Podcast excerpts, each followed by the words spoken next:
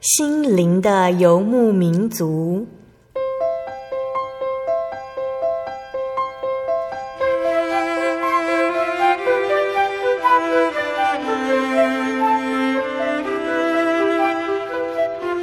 在这个谁都不管谁的后现代社会里，每个人的心灵都是游牧民族。成长的过程就是寻找的过程。每一颗漂泊的心灵，其实都在寻找生命的绿洲。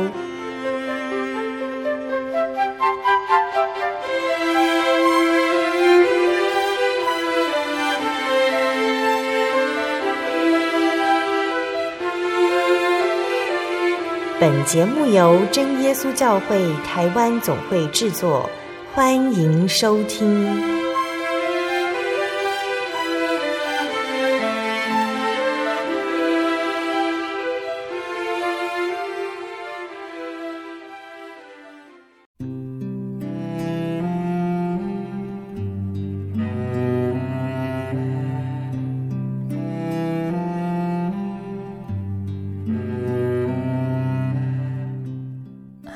所有在空中的听众朋友们，大家平安，欢迎收听心灵的游牧民族，我是贝贝，很高兴今天能够在空中和大家见面呢。大家这个星期过得愉快吗？今天在节目开始之前呢，贝贝想先和大家分享一个有关于祷告的想法。那如果听众朋友们有尝试过祷告，就会知道，其实祷告不难，既没有规则，也没有限定时间。我们不用跑到山上祷告，神才会听见。祷告就是倾吐，向这位我们的好朋友、我们的天父耶稣说说话。但是我们为什么没有经常祷告呢？有的时候我们会卡住，因为有太多东西需要祷告了，不知道从何说起。那如果遇到这样的情况呢？我们可以从回想神是谁来开始。圣经的创世纪中的雅各，他回想起神是他父亲和先祖的神，是信实的。那最有智慧的所罗门王，他记得神是信守诺言的。而犹大国的国王很敬畏神的西西家王，他记得神是天下万国的神。那当我们在祷告中想起神，他是这样值得信任，他的能力和良善是真实的。我们的信心就会增长，和神的关系就会加深。跟神祷告，就像是我们会对最好的朋友说：“很高兴你一直在我身边。我家的狗死了，是你安慰我；我生病的时候，是你带礼物给我。我很高兴能够依赖你。但是现在我又遇到问题了。事情是这样子的：靠着祷告向神倾吐自己的内心话。”因那位天下万国的神也是我们的朋友，神永远喜悦听到我们的声音。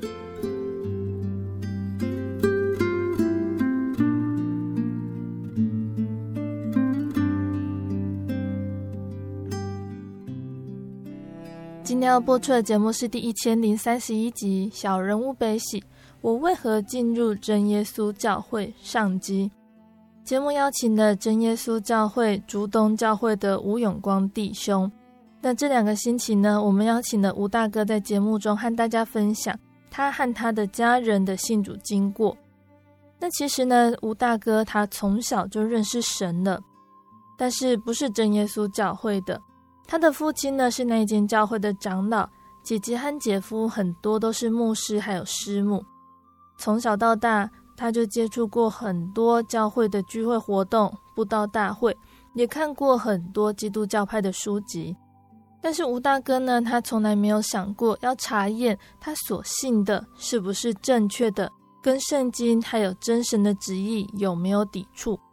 一直到他接触了真耶稣教会，吴大哥才发现呢，他对真神的认识是模糊不清，认知的圣灵是抽象的。他也不曾真正体验过主，一直以来他的信仰都是根基建立在人的道理多过于真神。吴大哥他是怎么样接触到真耶稣教会的呢？那来到真耶稣教会对吴大哥的信仰会产生什么样的影响呢？我们马上就请吴大哥来和听众朋友们分享哦。那在见证开始之前，我们先请吴大哥来和听众朋友们打声招呼。各位听众朋友们，大家好啊！欢迎啊大家来啊聆听心灵游牧民族华语的福音广播节目。我是吴永光啊，嗯，大家好。今天吴大哥要来跟听众朋友们分享哦，你和你的家人来到真耶稣教会信主的过程。吴大哥算是家庭中的第一颗信仰的种子哦。吴大哥可不可以先跟我们分享，你原来的家庭是什么样的信仰呢？我在还没有来到真耶稣教会之前哈，我从小呢就是在一个基督化的家庭哈长大。自小呢，父亲呢啊。就是一个虔诚爱主的一位弟兄。那时候我们是在信义中的教派的一个竹东的一个教会，那时候有很多外国的宣教师。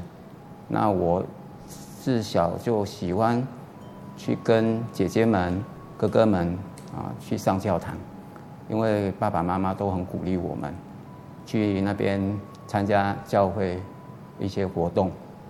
那我最喜欢啊跟班。跟着大哥哥大姐姐一起唱诗歌、玩游戏、玩活动，还有就是喜欢他们跟我们啊做朋友。嗯，有时候会讲一些圣经故事，然后有有时候也会教我们弹弹琴，或者是打打桌球、爬爬山、郊游活动。所以在我小时候，哎的信仰啊，觉得基督教信耶稣。其实很快乐，嗯，特别是把爱建立在他们的这些哥哥姐姐身上，好像有一个安全感，嗯。然后我爸爸从大陆啊，跟我妈妈从大陆度蜜月过来了，之后我们三十八年之后沦陷，嗯，就回不去了。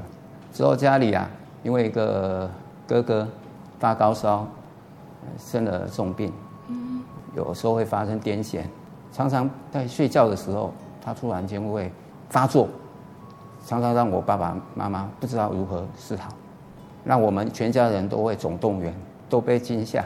嗯，所以我们那时候还没有信耶稣之前，我们在在惊恐、病痛当中，被其他啊乡里的人就另眼看待。嗯，那还有一个姐姐，也是然后生下来小儿麻痹。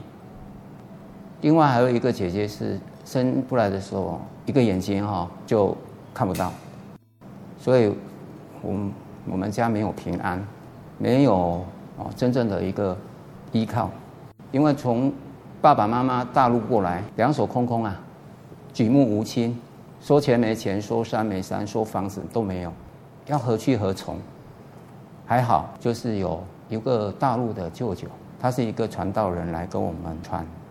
因为那时候我们爸爸妈妈到处求仙问佛哦，哪里的庙都去过，但是他跟我们讲了之后，起初我爸爸不相信，因为我们是一个华人的社会，非常排洋哦。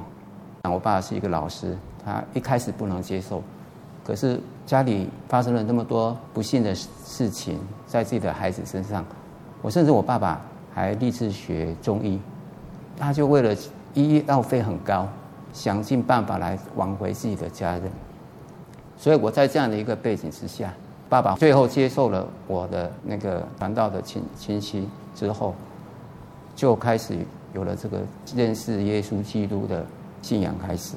嗯，家里就慢慢有一些改善，得到了一些平安。所以呢，我爸爸妈妈在他的领导之下，我们全家人是总动员去参加教会活动。嗯。但是问题是，对于这样的一个活动呢，我们并没对于这个信仰真理，并没有真正的很清楚。嗯。那最主要是我们在信耶稣的一个方式，我们就是就是比较盲从于人的教训。嗯。嗯。然后是比较着重社会福音，就是。举办一些餐会啦，举办一些圣诞节活动啦，或者一些布道活动。所以那时候我跟着家人哈，去过很多的布道场所，甚至是集合各区福音派教会，都会联合祷告、联合参加啊这个活动。所以，我爸爸后来呢，甚至被选上教会的执事，然后我们更不能够不侍奉神，所以那时候我们就跟着爸爸领导下来一起把那边的教会做一个建设。那我爸爸就投资孩子，让他们能够去神学院。那时候是在新竹的新医神学院，给他们去栽培。甚至后来有读到毕业之后牧会的一个姐姐，还有姐夫，还有一些参与教会的那个组织学的侍奉，还有青少年的侍工。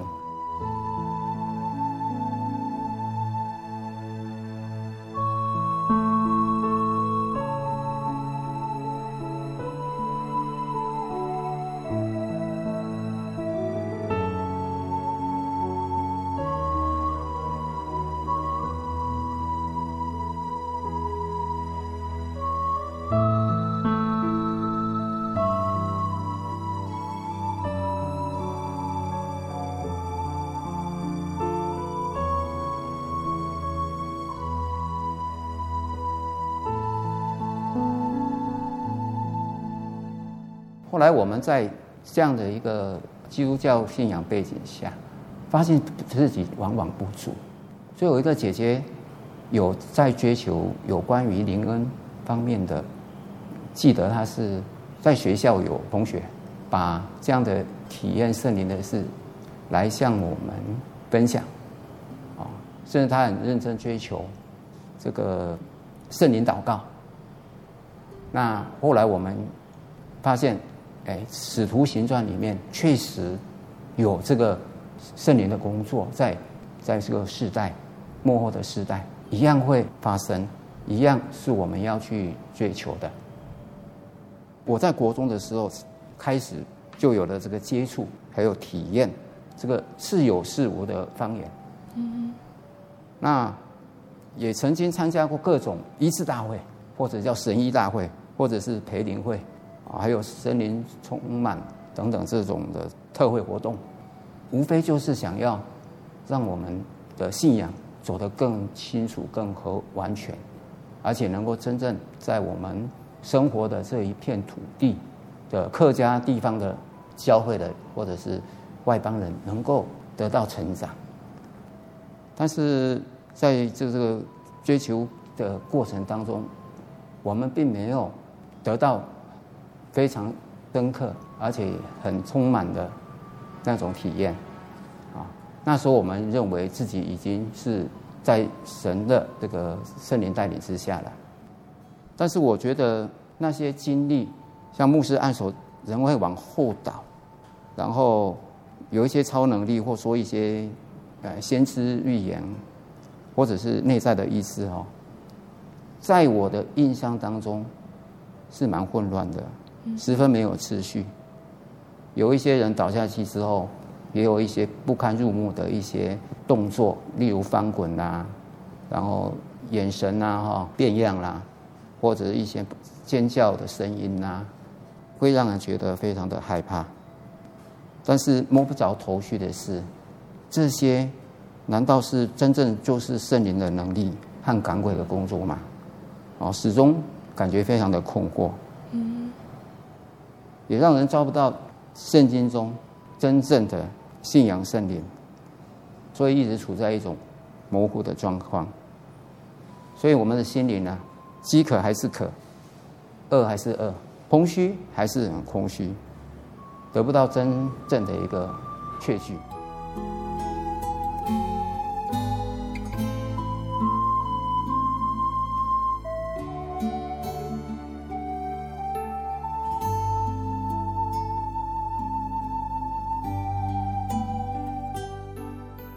会接触到真耶稣教会，其实还有一段的故事哦。那从吴大哥当兵、退伍、工作等等经历，家庭也遇到了困境，让吴大哥陷入了低潮。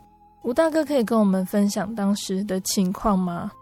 好，我民国七十七年的时候当兵退伍回来，踏入社会嘛，哈，嗯那时候我一直认为说，我有一个基督教信仰，主耶稣一定都会帮助我们做任何事情，会有他的祝福和带领，也会成功哈。我那时候刚好台湾的社会风气很重视哈这个投机的一个金钱游戏，然后什么股票啦、期货啦等等哈，未上市股票啦。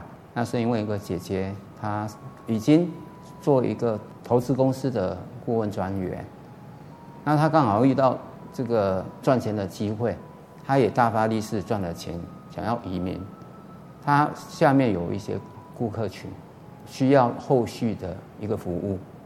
那我那时候是想回到家，本来帮助家里中药店，我爸是一个中医师，来接续他的。工作去考中医检特考，我姐姐就说：“哎呀，你刚好也要需要有一些资金去读书，我的这个业务部分啊，就来请你帮我接续为他们来做服务。”那我想来想去也好，因为他占用的时间不是很多，嗯，所以那时候我就觉得他这个投资的利息四分利相相当的高，所以大家呢。也很愿意拿这个十几万的钱哈，甚至上百万的也有，所以我就觉得说，哎，这个工作这么好赚啊！所以那时候啊，就忘记了这个圣经中一些不可贪心啊、诫命还有教训哈，跟着大家哈，盲目的去投资，也让很多的人哈一起来赚钱啊。但是呢，这个过程呢。好景不长啊，不到一年的时间呢，就开始针对这些不法地下的投资公司啊加以整顿。我那时候我才知道啊，这个是地下投资公司，因为他刚踏入社会嘛，不知呃这个社会的这个险恶，也不了解说这个社会的大环境是如此的诡诈，所以呢，这些公司啊一个一个就这样倒了。可是啊，我们投资公司啊，给我们的信息啊，他说我们是龙头老大，别人倒了我们不会倒，所以我们也是在这样的一个情况之下，一直啊去拉拢啊我们下面的客户，可是最后还是倒了。所以我觉得那时候一倒之后，我们一下子啊投资下去的都血本无归，那我下面的一些下线的哈。都连带受到哈连累了哈，纷纷套牢，影响到蛮多亲戚朋友，还有一些信徒。最后我发现我一无所有，然后陷入一个哈深渊，无法自拔的一个地步。我想说完了，我这一生一定没办法再重新翻身，没有办法从头再来了。嗯，那时候觉得主耶稣在哪里呢？这个信仰给我的帮助是什么呢？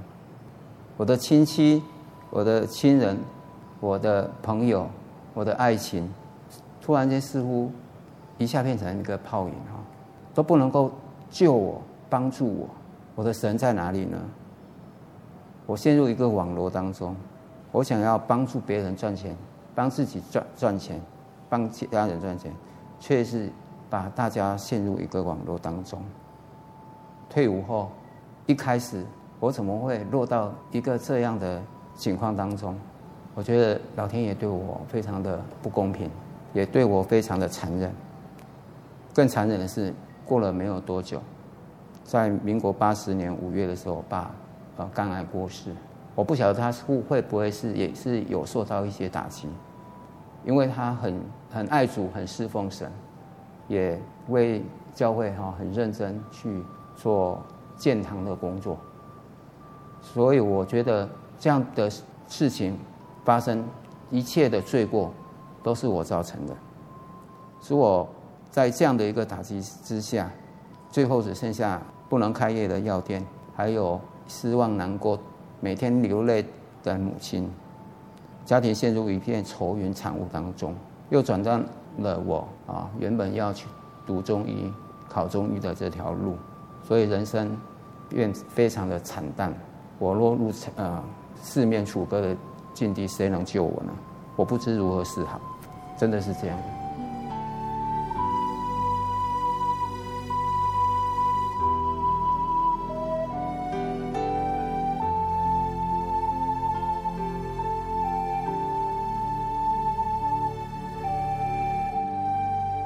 这个情况是到什么时候才发生变化，有了转机呢？我不敢想那时候我有没有转机，当时我想都没有想过，我只能懊悔说，我错了，我没有照着神的话，不可贪恋世上的不定的钱财哈。然后那时候我就祷告了很久很久，在人面前我都没办法抬头，让我常常心力交瘁，痛苦万分。脑片脑脑袋里面一片空白，就当我非常失望、无助、伤心欲绝的时候，我一直向神认罪，大概有一两个月吧，祷告了好久。有一天，我想放弃家里的原来的家业，我看到报纸上找到了一家营造公司在应征。后来我遇到这个营造公司的老板不错。他知道我以前是读专科，是读那个土木工程，也录用我，然后我就在那边好好的去跟那边的学测量。那有一天呢，那个公路的承办工程师哈，突然间来找我，不是那么巧哈，两个人同样是一个基督徒，我们的名字呢也几乎相同。竟会主动的来找我这个落魄无望的一个小生，原来他是真耶稣教会的新俗教会的一位弟兄。后来他知道我要顾家，就推荐我到他服务的这个公路局里面去工作，又介绍我哈，当时有一个特别的考试，很奇妙，很感谢的是，在我在厂商那边的时候的这些学习里面。把专业的知识有找回来，也让我能够顺利的考上。所以，因为神这样子安排他，把我生存的动力呢，再次的找回来，让我能够有一个稳定的工作。虽然那时候薪水不是很高，人生才开始有了一个转机。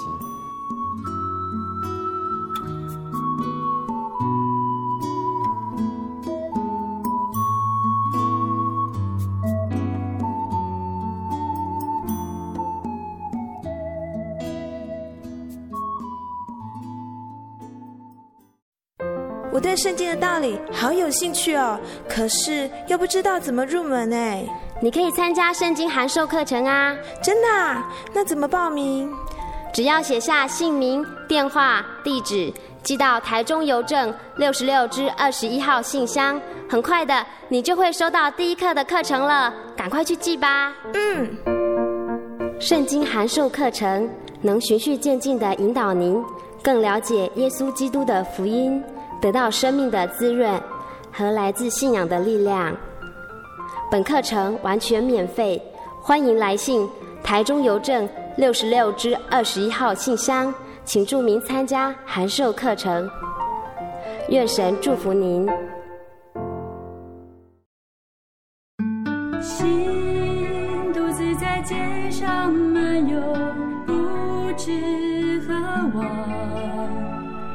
寻寻觅觅。却找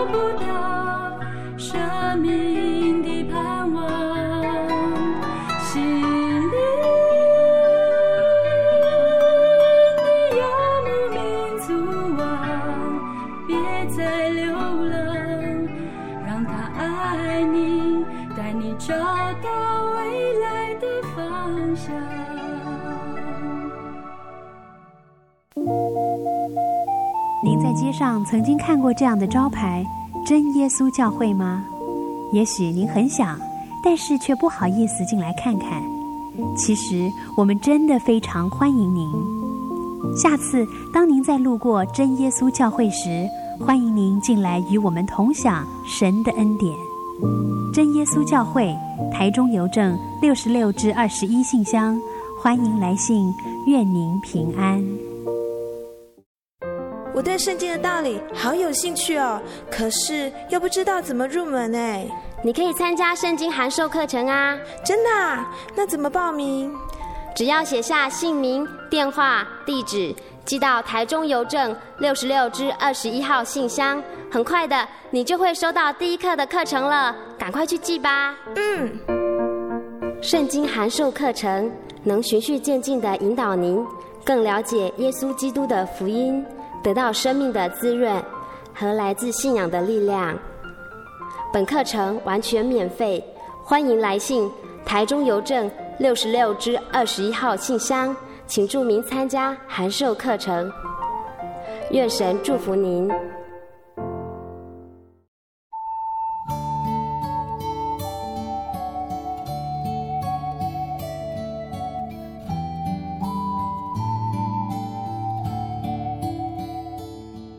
亲爱的听众朋友们，欢迎回到我们的心灵的游牧民族，我是贝贝。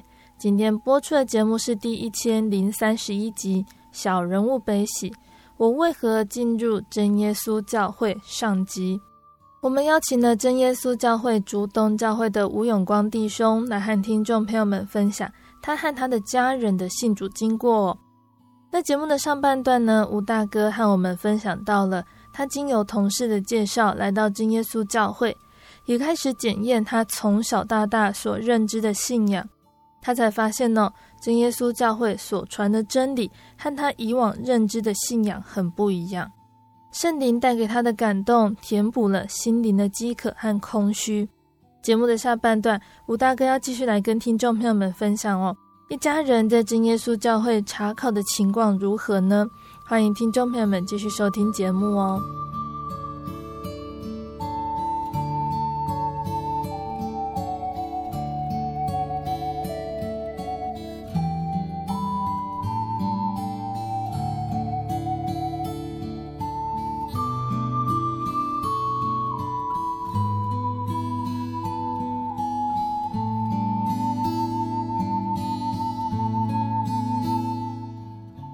上半段说到吴大哥在工作上受到真耶稣教会的同事一位吴弟兄提携哦，让吴大哥的生活因为工作而安稳。那吴大哥会接触到真耶稣教会，很大部分的原因就是因为这位同事吴弟兄向他分享真耶稣教会的福音，让吴大哥进而去比较了原先的教会和真耶稣教会的不同。这个部分哈，是我在我原属。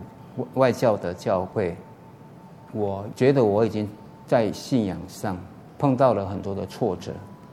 我原属的教会有很多仁义的作风，还有一些管理者的霸权，还有羊群得不到喂养、四散，很多的童工这个跑那个跑，都到处游荡，包含我自己也跑到一个乡下的教会。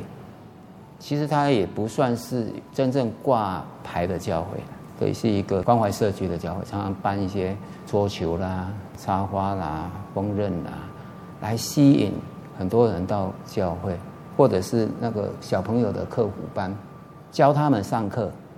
我觉得我结婚过后，我希望我的孩子能够有受到很好的栽培和环境，不要再受到原属教会。那样的一个不良的一个信信仰环境下，很多冲突，所以我们觉得我们应该可以在那边好好的重新开始。所以那时候在我们那个家乡有一个这样的一个教会，我就跟着孩子一起长大。那我也是在那边做一些配搭工作，跟我的太太在那边，有时候带唱歌，有时候带主日学。有时候跟他们啊玩玩一些游戏活动，但是在心灵上感到自己非常的空洞。虽然带领者是有读过神学院，但是呢，毕竟呢，道理莫衷一是，随便一个主题，我是不晓得它是怎么样的一个资讯来源，所以只要是说讲正经的东西，我们就听。但是听久了之后，觉得抓不到根，那道理很浅，没有办法真正的满足。所以呢，我跟我家人就感觉到说，我们都都在忙活动，心里面空空的，长久下去对我们有什么帮助呢？然后我要追求圣灵这一个区块，一直在我心里作梗。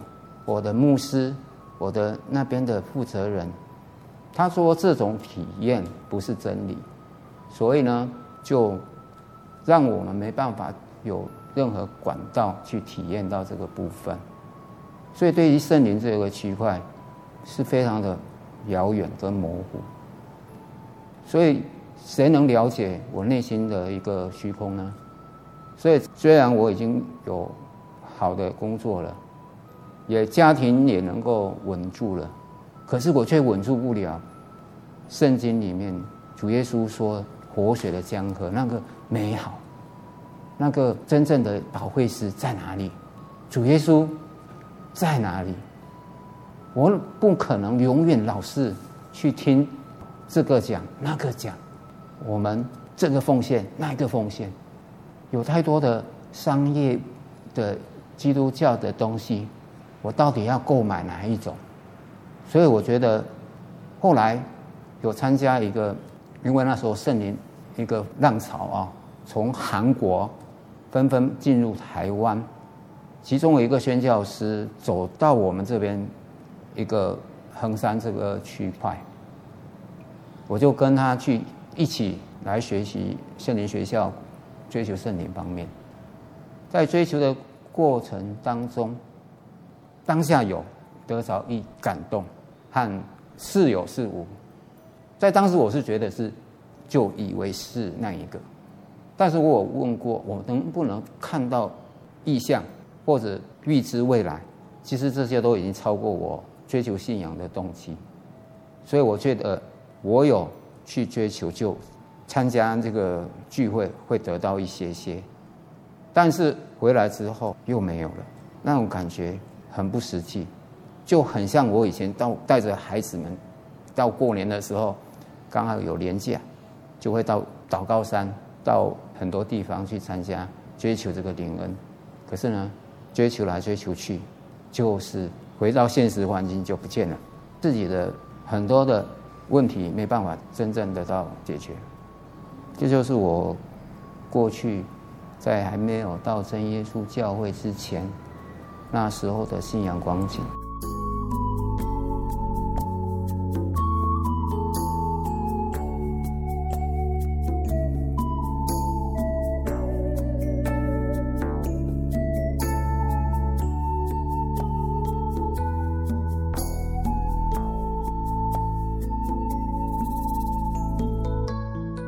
那这位吴弟兄他是如何跟你分享真耶稣教会的福音呢？那时候我有先请教这位弟兄，我就很好奇啊，他能不能带我去他们的教会看看？那他也常常主动拿圣灵月刊啊给我了解真耶稣教会的信仰。可是我碍于我的家族啊基督化背景，很多姐姐姐夫他们都是读过神学院的，所以呢不方便马上啊能接受他这样的一个信仰。和他们的聚会活动，但是呢，有好几次我看他非常认真在查考圣经或者读一些呃他们教派的书籍的时候，有一次我就偷偷看到一本书叫做《圣经要道》，他这个内容写得非常的有系统，也让我觉得他的道理。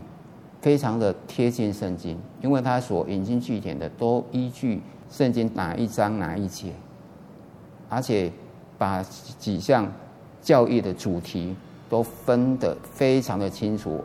我甚至很想要有这本书，后来没想到这位五弟兄，他竟然知道这我需要这本书，就主动的提供给我送给我，所以到这本书我还珍藏在我家里哈。不敢把它遗忘，也常常翻翻这个书来看。这就是我对于这个真教会开始的时候的一个接触。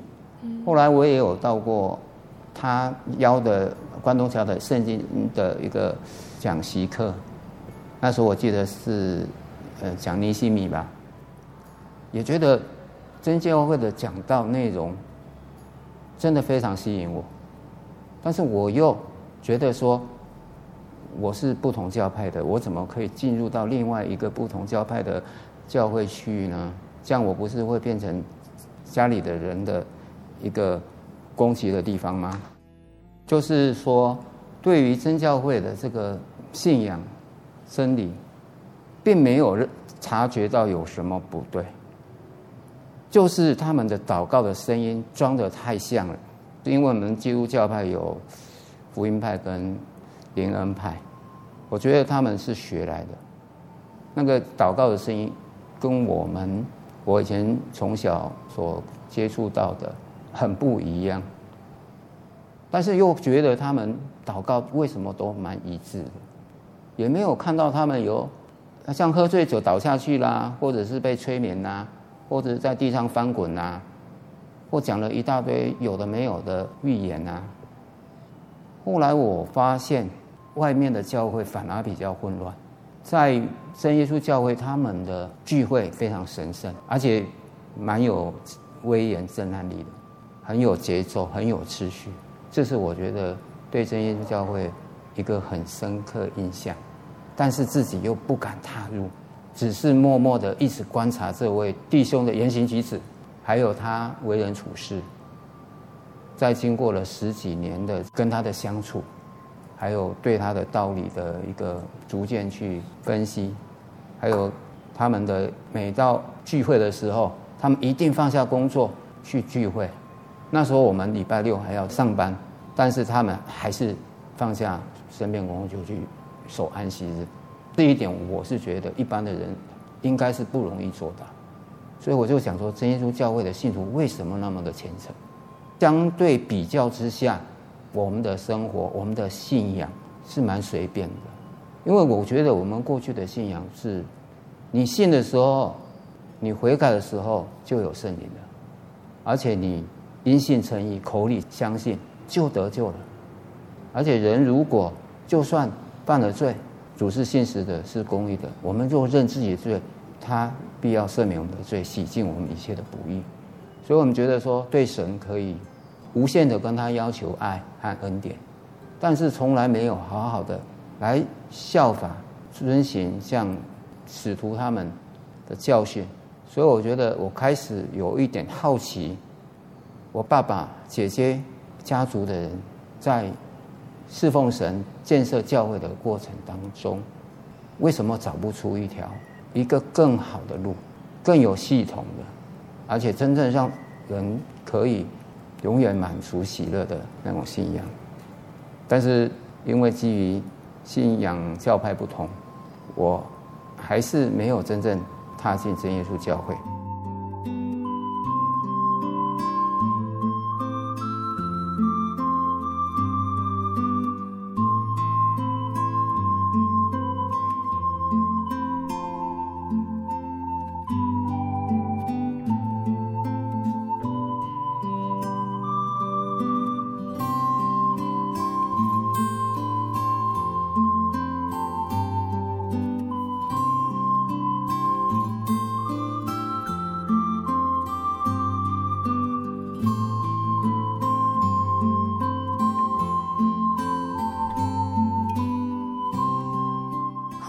蛮长的一段时间，传福音的这位吴弟兄移民出国。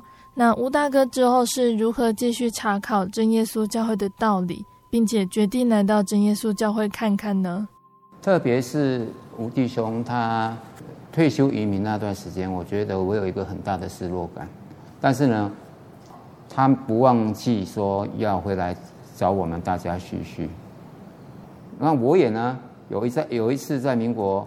九十二年，哦，他返台的时候，还有九十五年的时候，去新竹教会哈，去找他参加他的聚会。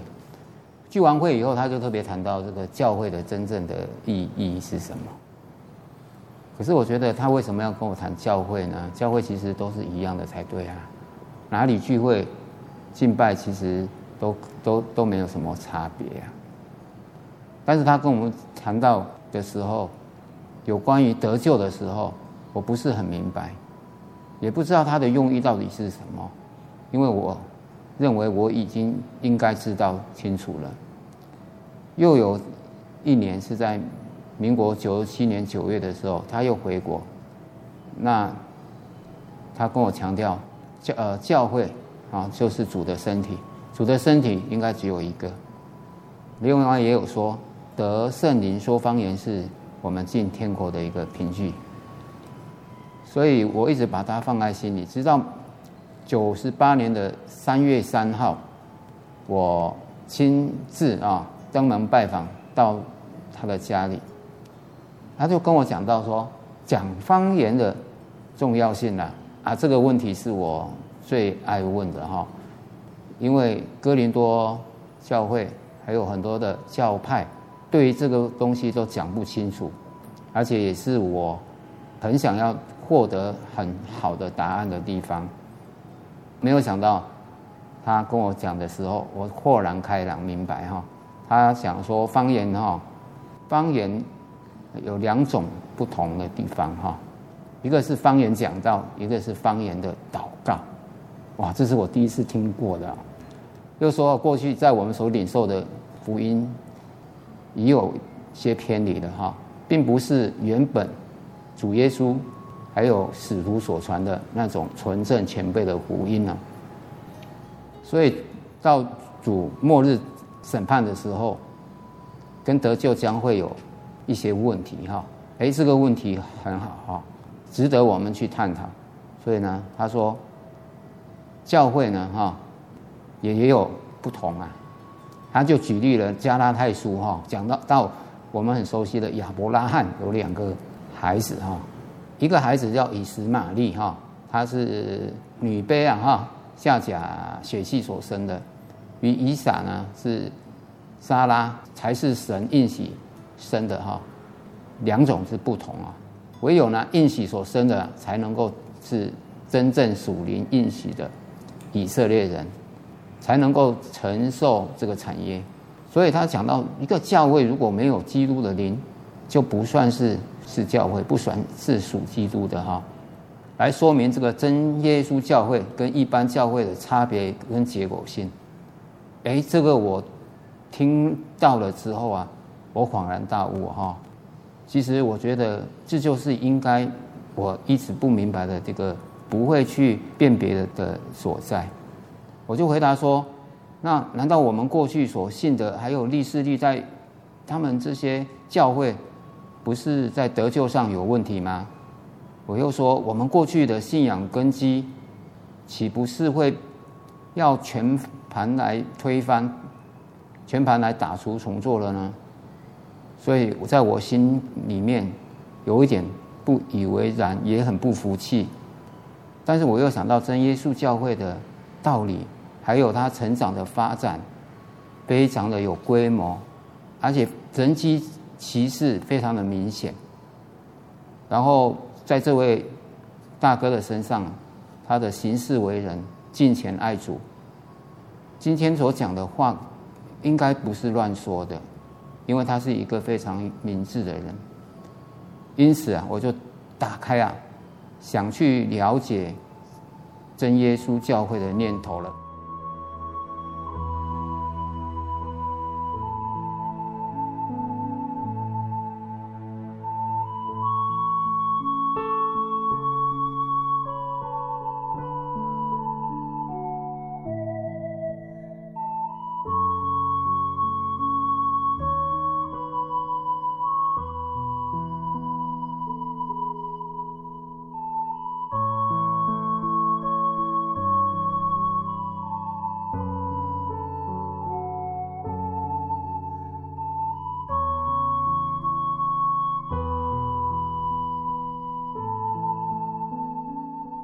所以有一次，我我就于九十八年二月二十一日的时候，曾经独自踏进竹东真耶稣教会，尝试哈参加他们的聚会，看看。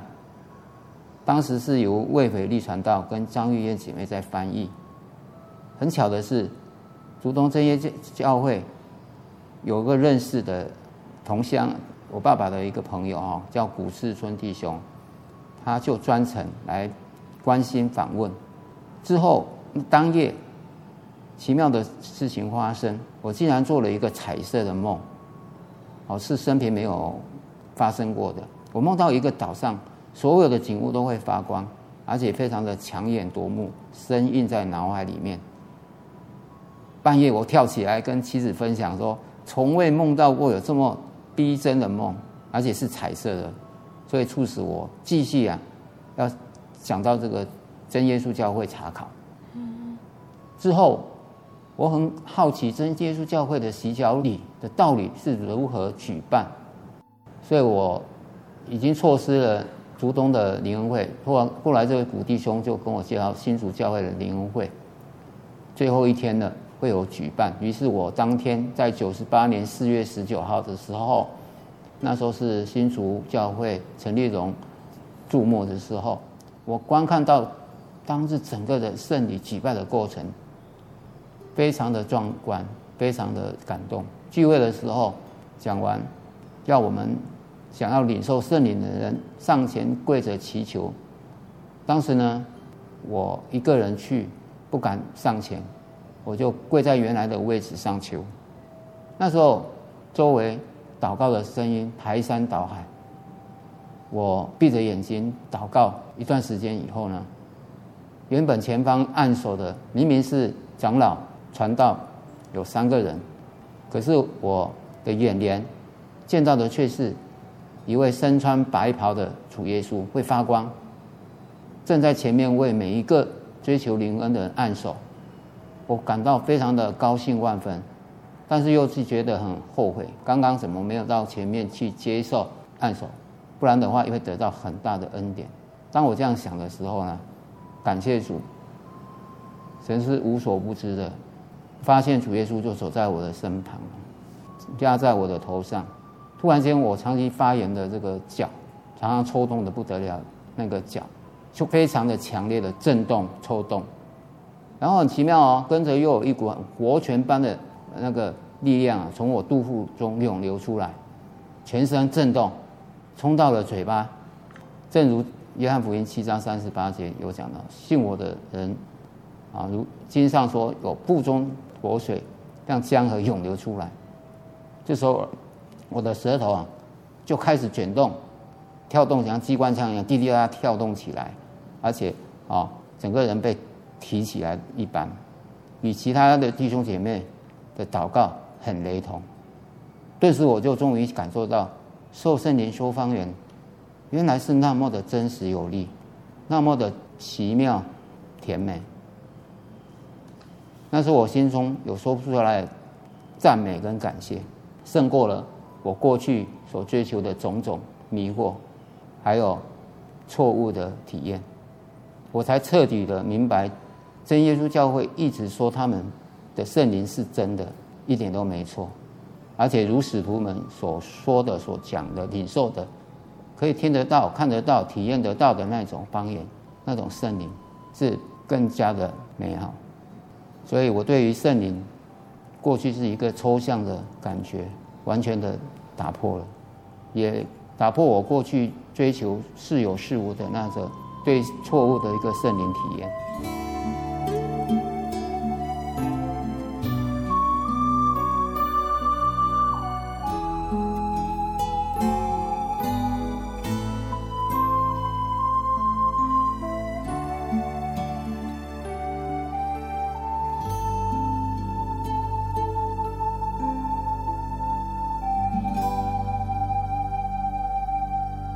亲爱的听众朋友们，吴大哥的见证呢，因为时间的关系，就先分享到这里喽。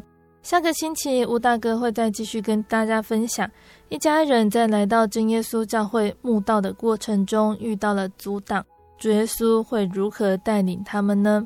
听众朋友们要记得准时收听下星期的节目哦。那最后，贝贝要来跟听众朋友们分享一首好听的诗歌，这首诗歌是赞美诗的六十七首，求主。指引我路。